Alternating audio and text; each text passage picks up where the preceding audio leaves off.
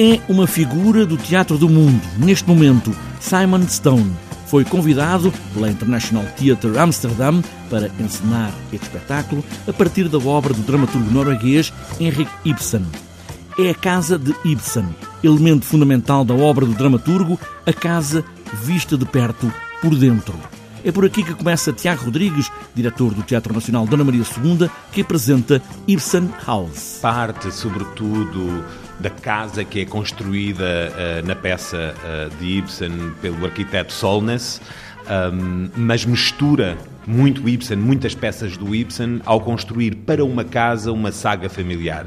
E, portanto, uma casa particular, especial, idealizada, uh, para nela acontecerem nesta dramaturgia de Simon Stone a partir das muitas obras do, do norueguês Henrik Ibsen, para nela acontecerem uh, os desamores, as traições, as desilusões, um, as violências, mas também as ternuras de 30 anos da vida de uma família um, que de alguma forma dão um espírito a esta casa. Como se fosse um único texto de uma só casa, de uma só família, Simon Stone parte de quase todas as obras de Ibsen para construir este espetáculo. Sempre também muito assente, como é de resto a obra do dramaturgo norueguês, na natureza humana. A natureza humana é efetivamente uma das grandes paisagens deste espetáculo.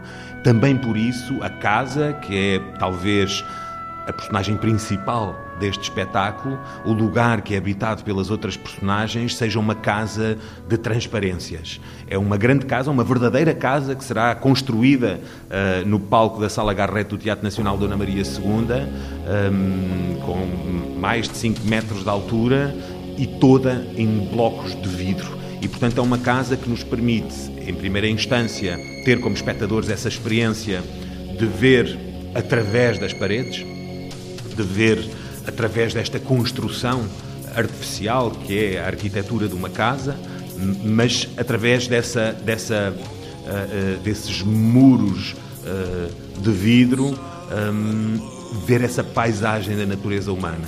Quem habita a casa, ver quem está nas traseiras, quem está no primeiro andar, no resto de chão, quem está a cozinhar. O som é também o som de dentro da casa que está perto dos nossos ouvidos e há este jogo de interior e exterior sempre à vista. A natureza humana emerge como um dos grandes ingredientes deste espetáculo. Como são os humanos? Várias gerações da mesma família vão vivendo nesta casa, como foram vivendo nas muitas casas as personagens da obra de Henrik Ibsen.